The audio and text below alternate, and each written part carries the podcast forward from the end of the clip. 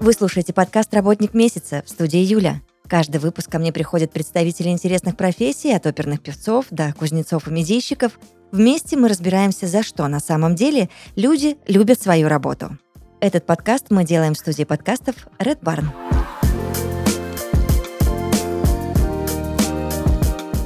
Сегодня в «Работнике месяца» я буду общаться с Артемом Харитоновым. Это SEO «Гора Студио». Артем, здравствуйте. Здравствуйте, Юлия. Как ваши дела? Все отлично, спасибо. Замечательная пасмурная погода в Петербурге. Понятно. У нас солнечно в Краснодаре. Ну и я уверена, наш диалог будет таким же насыщенным и солнечным. Договорились? Договорились. Артем, скажите мне, пожалуйста, как давно вы занимаетесь мобильными разработками и почему выбор пал именно на эту сферу деятельности? Я сам занимаюсь IT уже больше 20 лет и более 6 лет назад решил а, создать свою компанию, так как вырос уже из всех руководителей, и мы сейчас э, более шести лет занимаемся разработкой мобильных приложений, а, высоконагруженных сервисов, э, крупных э, сайтов, продуктов. Являемся, по сути, продуктовым аутсорсом. Компания называется Гора Studio, от слова гора, так как я люблю походы, люблю горы, и угу. очень легко было определиться с названием в которое помогла придумать э, жена. В общем, вы долго не думали? Долго думали, но все оказалось очень просто. Ну, название в вашем а, случае, да, оно лежало на поверхности. Да, да. Скажите мне, а, как человеку не очень хорошо разбирающемуся в мобильных разработках, вообще существуют ли какие-то тренды в мобильной разработке? И если да, то чего ждать, ну, допустим, в 2022 году? Давайте, да, поговорим о мобильных разработках. Вообще цель нашего выпуска и записи поговорить э, честно о том, что нас ждет в ближайшее время в мире мобильной разработки. Постараюсь ответить э, честно на вопросы на какие-то, и ну, даже если они будут какие-то коммерческие, это тоже не страшно. Вот, я думаю, что мы откровенно поговорим на, на, на эту тему. Трендов много. Сегодняшняя новость о том, что Facebook э, переименовывается в Мета, подтверждает некоторые тренды о виртуальной реальности, о дополненной реальности, которой мы занимаемся более трех лет уже профессионально. Трендов на самом деле очень много, но есть какие-то определенные, с которыми точно стоит работать. Это вот дополненная реальность, это новая волна блокчейна в виде NFT бирж, NFT токенов, которые все хотят сгенерировать и свои произведения искусства продавать. Это digital art, это, конечно же, компьютерный искусственный интеллект, это компьютерное зрение, нейронные сети – это, наверное, вообще самое популярное направление, самое хайповое, самое передовое. Даже Илон Маск не раз заявлял, что они IT-компания, не автомобильная компания в части Теслы. Тренды есть, э, они налицо, и тому подтверждение это э, вот переход э, Apple на свои собственные процессоры, внутри которых есть целые чипы, которые обрабатывают в огромном количестве данные с нейронных сетей, и это супер тренд.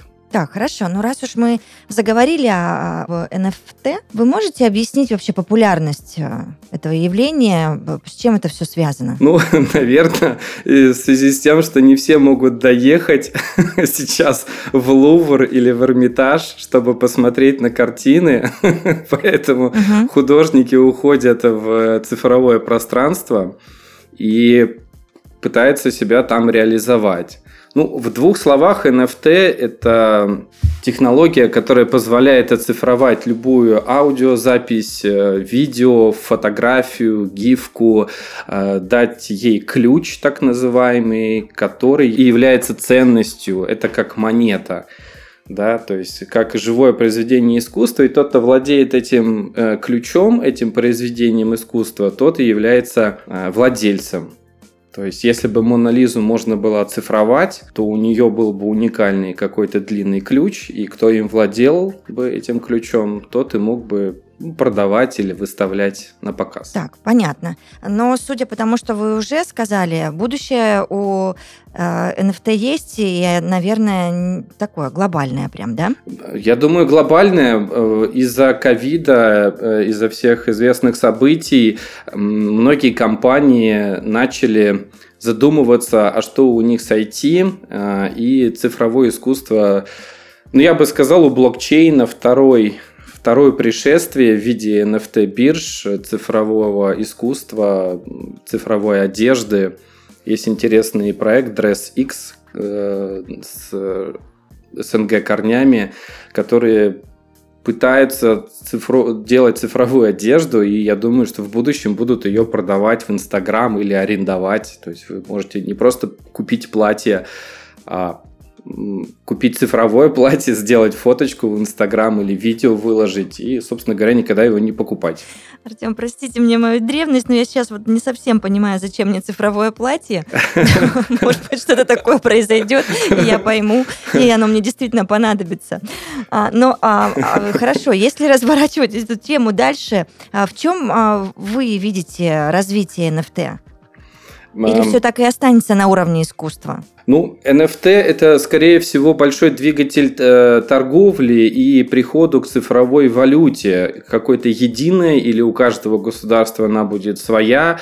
То есть сейчас это тренд, сейчас это интересно, многие этим занимаются, вкладывают огромные деньги в это, чтобы быть первыми или одними из первых, потому что существуют уже зарубежные биржи, они успешно торгуют.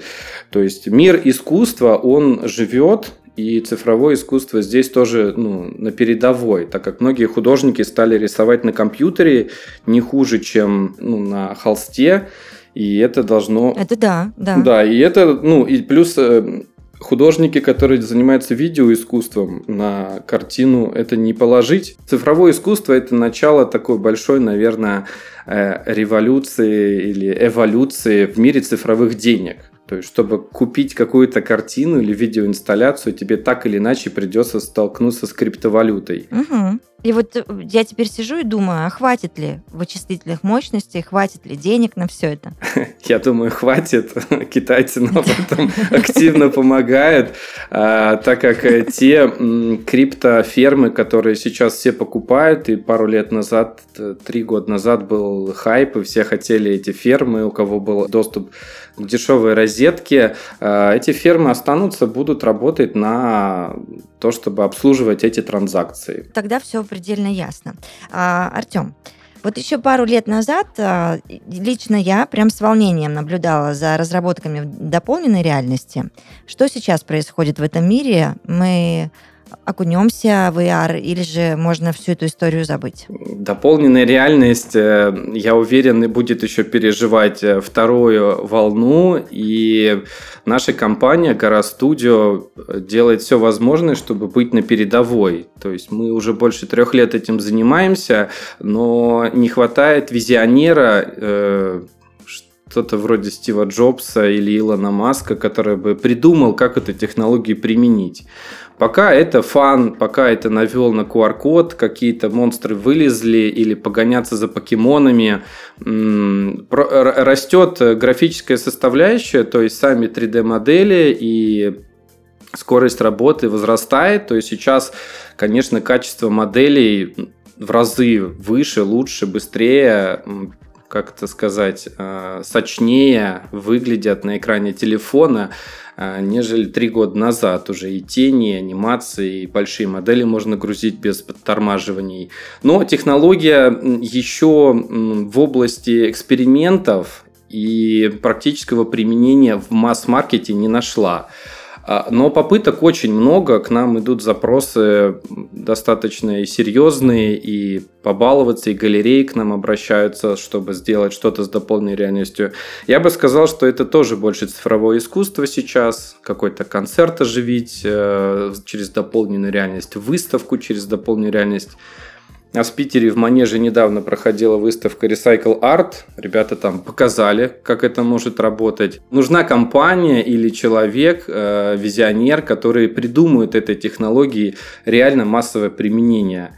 И вот тут они наткнутся на нас, чтобы понять, кто в этой технологии. А у вас уже все готово. А, а у нас готовы мышцы, чтобы реализовать любую амбициозную идею в мире дополненной реальности. Сейчас а, немножечко уйду в сторону. Мне просто очень интересно, Артем. А в Гора Студио большой коллектив? Сколько вас? Нас около 30 человек. Мы постоянно растем, угу. развиваемся, обучаются сотрудники. А, мы не стоим на месте. Дополненная реальность, как я уже сказал, три года назад мы начинали ее изучать. Сейчас уходим в блокчейн, в NFT, прокачиваем в этом вопросе свои мускулы. Вот. Поэтому таким дружным семейным коллективом, мощным, работаем. А я не могу, естественно, с вами не поговорить, а, пока у нас есть эта возможность, об искусственном интеллекте. Какое место он займет или уже, может быть, занял в нашей жизни? Или что будет происходить с ним, допустим, через год? А будет ли прям массовое внедрение? Как вы считаете? Юля, а вы пользуетесь Siri или голосовыми помощниками? Может быть, с Алисой разговариваете? Нет, не пользуюсь, но вот мои дети активно дружат с Алисой. Им вся эта история очень нравится. Ну, видите, ваши дети, и вы косвенно прикасаетесь к миру искусственного интеллекта, когда... Безусловно, да. Да, необходимо голос распознать, необходимо голос преобразовать в текст, текстовую команду отправить на сервер и получить какой-то результат. Все это есть э, нейронные сети, синтез голос, компьютерное зрение, да, то есть в будущем ваших детей э, будут распознавать по голосу, нейронные сети смогут разные команды выполнять, слыша разный голос. Все это нам активно показывают на презентациях Google и Apple. К сожалению, с русским языком у нас э, не очень. И в основном это какой-то английский, французский, испанский языки, на которых все эти технологии хорошо работают. А мы в компании занимаемся как раз русским языком. Синтез речи, распознавание речи, какие-то команды именно на русском языке. Ну, если мы в какой-то момент дадим бой Яндексу или хотя бы составим небольшую конкуренцию в плане голосовых э, помощников, э, мы будем рады. Угу. Ну, я уверена, у вас э, это точно получится. Но у меня, знаете, есть по поводу искусственного интеллекта некоторая тревога. А, и отсюда вот хочу тоже выяснить у вас, а, каковы социальные последствия массового внедрения технологии искусственного интеллекта? Это хороший вопрос, он э, сложный, этический и социальный. Сейчас почти не встретишь э, в кафе, в ресторане людей, которые не сидят в телефоне, хотя и кафе, и ресторан могут быть приличными, и люди выглядят в смокингах и в вечерних платьях, но тем не менее используют телефон, чтобы скоротать время. А, а технологии искусственного интеллекта, конечно, все больше и больше нас будут в это погружать. Предпринимаются попытки это регулировать, но я думаю, что все остается на совести тех людей, кто использует эти технологии. И то, что мы видим а, крупные медиакомпании, крупные холдинги не останавливаются ни перед чем, чтобы завоевать все больше и больше внимания человека в телефоне, в будущем в очках, потом в будущем, может быть, через какие-то голосовые наушники, в которых будет все встроено. То есть я не знаю, как именно будет развиваться технология.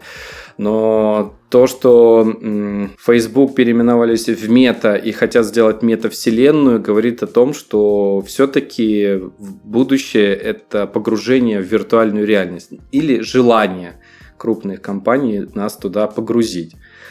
Поэтому все будет э, зависеть от воспитания, от э, интересов э, каждой личности. Ну, логично, в принципе. А вы бы погрузились?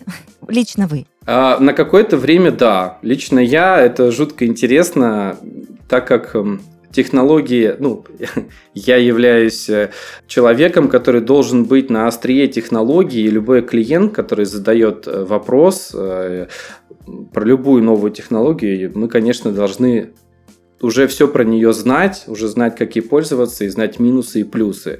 Поэтому, конечно, на какое-то время я бы с удовольствием погрузился в э, виртуальную в какую-то реальность, э, пожил бы там какое-то время, но точно ограничил бы себя по времени, или это бы сделала моя жена.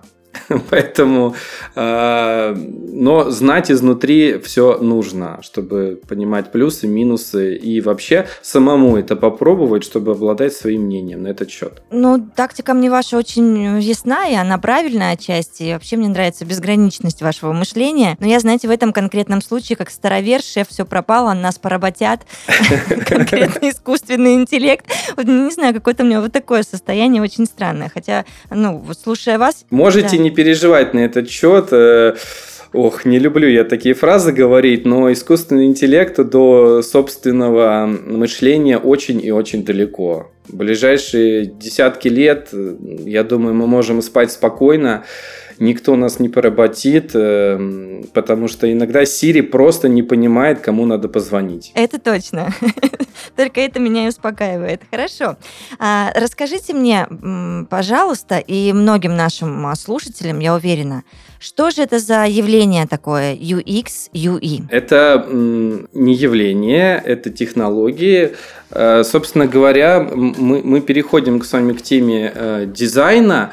Очень важно как преподнести мобильное приложение. И в целом сейчас э, многие компании, у которых был только сайт, задумываются о своем мобильном приложении. Это дороже, чем сайт, э, но это полезнее, чем сайт, иметь собственное мобильное приложение, так как мы больше знаем о пользователях больше знаем а, о том, как они используют приложение, и это, конечно, удобнее. UX, UI – это э, дизайн, собственно говоря, приложения. UX – это user experience, это то, как взаимодействует пользователь с приложением, то, как, насколько оно удобно сделано. А UI это user interface, это то, как оно выглядит, насколько продуманы мелочи в дизайне, ничто ли не отвлекает, нет ли слишком много акцентных цветов или кнопок. И сейчас не удивить простого пользователя просто какой-то технологией. То есть мало придумать что-то того же голосового помощника. Он еще должен быть удобно доступен, красиво анимирован, а, интересно преподнесен. То есть это важная составляющая, так как количество приложений мобильных их растет, то делать сразу правильный, удобный и красивый интерфейс – под словом красивый я не имею в виду аляпистый, а именно удобный, где-то минималистичный, уместный. Да, если это какие-то игровые приложения, то, конечно, он должен быть более цветастый, если это утилитарные вещи типа блокнота или напоминалки, то должно быть все гораздо спокойнее. Ну, в общем, если э, сейчас не задумываться об удобстве и о красоте, то мобильное приложение как бизнес может не взлететь. В нашей компании с этим проблем нет. У нас э, очень опытные дизайнеры UX, UI, да, и мы просто обращаем на это внимание. Это как э, внешний вид все а, пошли покупать новые айфоны, потому что у него немножко другой цвет, там немножко другой дизайн и так далее. Ну, это важно, важно правильно преподносить э, интерфейс, э, а не просто, что мы сделали, вау, классную технологию, она теперь умеет, там, я не знаю, считать в уме. Но если выглядит это все невкусно, пользователи очень быстро перестанут туда возвращаться. Вы предвосхитили мой очередной вопрос, в чем важность UX и UI. Но э, получается, что восприятие никто не отменял, да? Может быть, есть еще какие-то немаловажные моменты в этой технологии? Пожалуй, продуманность э, и важность эм, удобства. Я бы назвал это важным составляющим. То есть мало красиво нарисовать, нужно, чтобы экранов было ровно то количество, и кнопки назывались ровно теми названиями, которые э, соответствуют следующему шагу в крупных компаниях есть такие должности, как, эм, я не знаю, как правильно это должность звучит, но люди занимаются только тем, что придумывают названия для кнопок в интерфейсах. Я точно знаю, такие должности есть в Яндексе. А, то есть, представляете, да, человек э, думает, что вот кнопка будет называться вот так. И это работает. Потому что э, вместо привычного «Окей, хорошо, далее» там написано «Наконец-то» там написано «поехали» или «ну здорово». И эти, эти, эти мелкие детали, они тебя подкупают и дают тебе некий еще один балл в копилку этого приложения. Так, хорошо. В общем, а, судя по всему, а, приложение, по идее, в разработке должно стать, ну, я утрирую, конечно, неким другом, да, и помощником, допустим, ну, в любой там сфере, и поиграть, если что-то важное написать, записать, запомнить и узнать и так далее. А чего делать не стоит вообще в мобильной разработке, как вам кажется, Артем? Чего делать не стоит? Ну, смотрите, тут я должен сразу сделать маленький дисклеймер, что это мое личное мнение, и это опыт, который лично я заработал за время работы в этой сфере. Мы находимся в прекрасном Санкт-Петербурге, может быть, это тоже как-то повлияло на мое восприятие. А, первое, что бы я выделил, это не стоит делать кроссплатформенное решение на кроссплатформенных языках программирования, э, если вы действительно хотите сделать большой и сложный продукт. Кроссплатформенные решения подходят, наверное, чтобы показать MVP, показать, может быть, инвестору или показать рынку свое намерение сделать вот так. К нам очень часто обращаются с желанием переделать кроссплатформенные решения на нативные языки мобильной разработки iOS и Android. Вот это я бы назвал, это еще раз, мое личное мнение основано на опыте, на заявках, которые нам поступают что-то простое, может быть, и стоит сделать. Э, клиенты думают, что один разработчик mm-hmm. заменит двух, и это будет дешевле. А, но это не так, потому что во многих узких областях, в той же дополненной реальности, в машинном обучении, в каких-то нейронных историях, а, недостаточно кроссплатформенного языка. Там нужны имплементации нативных языков. И вот тут у тебя в, моменте появляется один разработчик кроссплатформенный, плюс еще два на iOS и Android. И у тебя уже не экономия, а перерасход. Это тема отдельного обсуждения. Я уверен, что мы найдем найдутся сторонники и прекрасные разработчики кроссплатформенных решений. Пусть пишут в комментариях, что они об этом думают. А, мне будет интересно почитать. Э, возможно, я не настолько знаю эту технологию. С удовольствием а, ваших слушателей почитаю в комментариях. А, я тоже это сделаю с большим удовольствием, а потом еще все вместе соберемся и запишем отдельный подкаст на эту тему, да? Да, да, позитивный, без холивара. Да, да, будем стараться, конечно. Артем, сейчас будут такие технически бытовые вопросы, я их так называю, потому что всегда очень интересно.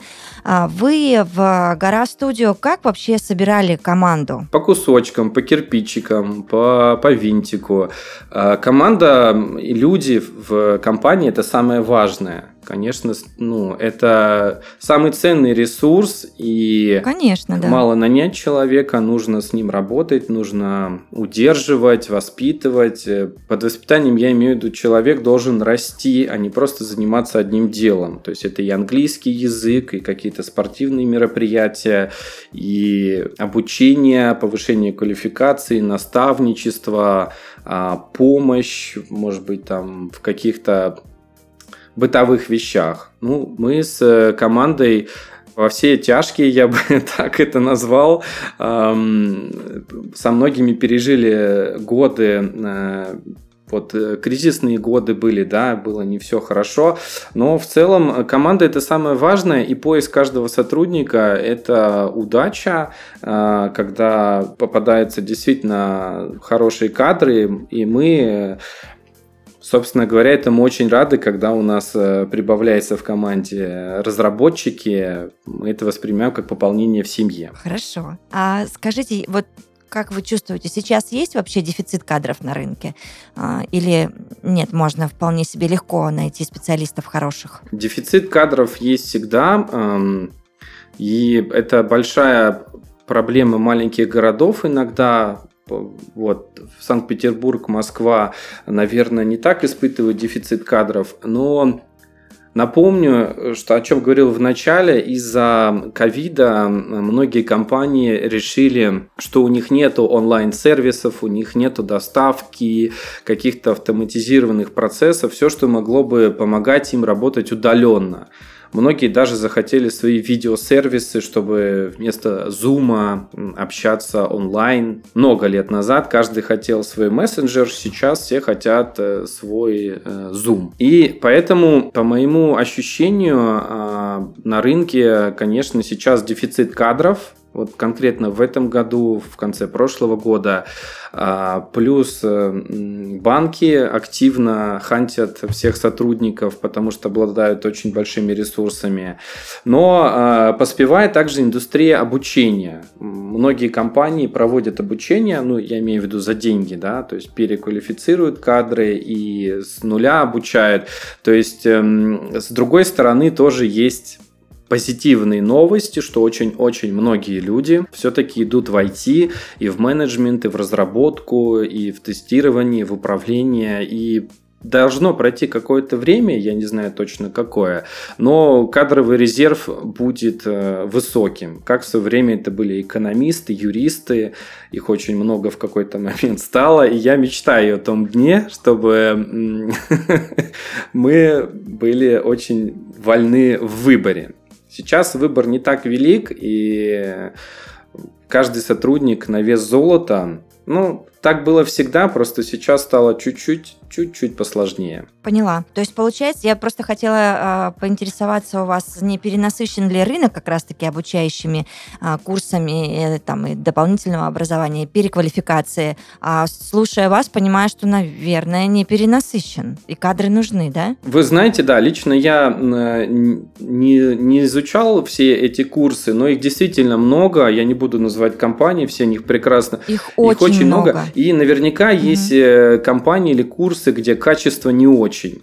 Но тут уже должно быть все. Покупатель платит своим рублем и возвращается в компанию, чтобы э, туда приходили их друзья, родственники учиться. Если кто-то оказывает некачественный сервис или курс не очень хороший, то туда просто перестанут ходить люди. Но наверняка есть э, какие-то курсы, после которых ты не становишься суперспециалистом. Вот. Надеюсь, хуже это не делает, так как все равно какие-то знания люди получают. Вот. Но мне э, приятно видеть, что этих курсов очень много, и туда и их посещают действительно очень много людей, и это замечательно, здорово. Пожалуйста, все ходите на курсы, переквалифицируйтесь, потому что эм, очень очень через лет 10, наверное, будет сложно найти кого-то из офлайн профессии типа крановщика. Все будут говорить, вот знаете, а у меня есть друг крановщик. И будут говорить, вот, познакомь нас. А то все айтишники вокруг. Хочется с кем-то поговорить из реального мира, из реального сектора. Да, я об этом тоже думала, Артем, и вот сейчас э, мы с вами хихикаем, а я, а думаю, а кто же будет работать на кране лет через 10? Вот. Очень интересно, да. Видимо, появятся курсы крановщиков. Скорее всего, да. Или какой-нибудь робот, да, сядет на кран. А, скажите мне, пожалуйста, есть какие-то метки, по которым вы отбираете в команду? Ну, вы же смотрите, на что вы смотрите? На образование ли? Или наоборот, на скиллы какие-то даете тесты ребятам, которые к вам приходят? Как это вообще происходит в Гора Студио? Ну, э, в Гора Студио у нас э, несколько этапов отбора, и это и интервью, и тестовое задание.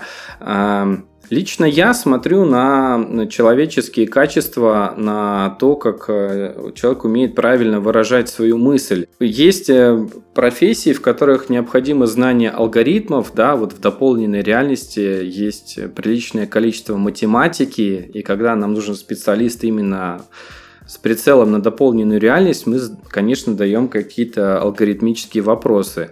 Но в целом разработчик сейчас нечто большее, чем кодер. Он должен думать, подсказывать, смотреть на рынок, э, как другие приложения себя ведут, подсматривать э, у чужих платформ какие-то другие решения.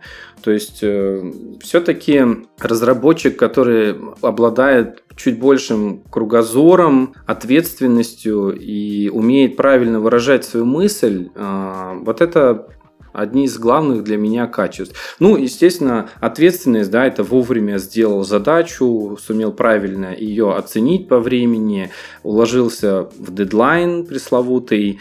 Это тоже немаловажно, но это уже скорее там второй, второй этап э, при тестовом задании. Суммарно все это дает э, вам э, разработчика, который умеет э, вовремя подсказать, умеет взаимодействовать с командой, делится опытом, сам умеет спросить, если у него возникают трудности. Ну, благо есть у кого спросить, у более старших разработчиков. То есть все человеческие качества, которые необходимы для работы в коллективе. Я бы так сказал. В начале нашего разговора вы упомянули о продуктовом а, аутсорсе. А, объясните, пожалуйста, что это такое? Хотелось бы рассказать, да, мы позиционируем Гару Студио как продуктовый аутсорс. Что это значит и чем отличается от классического аутсорса? Э, мы погружаемся в проект э, нашего заказчика и клиента с головой. То есть мы не просто берем или разрабатываем ТЗ, его делаем, а отдаем какой-то результат, и дальше мы ни за что не отвечаем или там просто поддерживаем. Такого нет. То есть мы с заказчиком очень-очень много проводим времени вместе, мы пытаемся сделать продукт лучше, делимся экспертизой, иногда отговариваем от неправильных решений, честно скажу, не всегда получается, но мы очень стараемся сделать Э, продукт из-под нашего пера э, с идеей заказчика как можно лучше, качественнее и востребованнее на рынке. Поэтому мы называемся продуктовым аутсорсом, то есть э, можно на нас положиться, что мы поделимся экспертизой. Иногда приходят с технологиями устаревшими, но с хорошей идеей. И мы помогаем эту идею докрутить уже на каких-то современных э, технологических процессов, и все получается. Поэтому я люблю это слово продуктовый аутсорс, что мы не просто делаем ПТЗ, а вникаем, помогаем, э, избегаем и выводим на рынок. Это очень хорошо. А, ну и мой заключительный уже вопрос э, в нашем интервью сегодняшнем. А, скажите мне, пожалуйста, а, хотелось бы создать что-нибудь эдакое? Хм. Чего еще нет? Или есть, но переделать? Юлия, я думаю, что уже не изобрести ничего нового, а, и как написано во многих книжках, нужно искать проблемы в обществе, проблемы в жизни и пытаться сделать нашу жизнь немножко лучше. Конечно, есть мысли э, о собственном продукте. Мы сейчас разрабатываем собственную технологию синтеза и клонирования голоса. Мы хотим быть некими новаторами в области нейронных сетей. Мы к этому идем. Вот. Но в целом э, любой айтишник, я бы так это сказал, любой разработчик, любой человек из сферы IT мечтает о своем продукте, который бы делал бы мир немножко удобнее. Вот это слово, наверное, самое подходящее.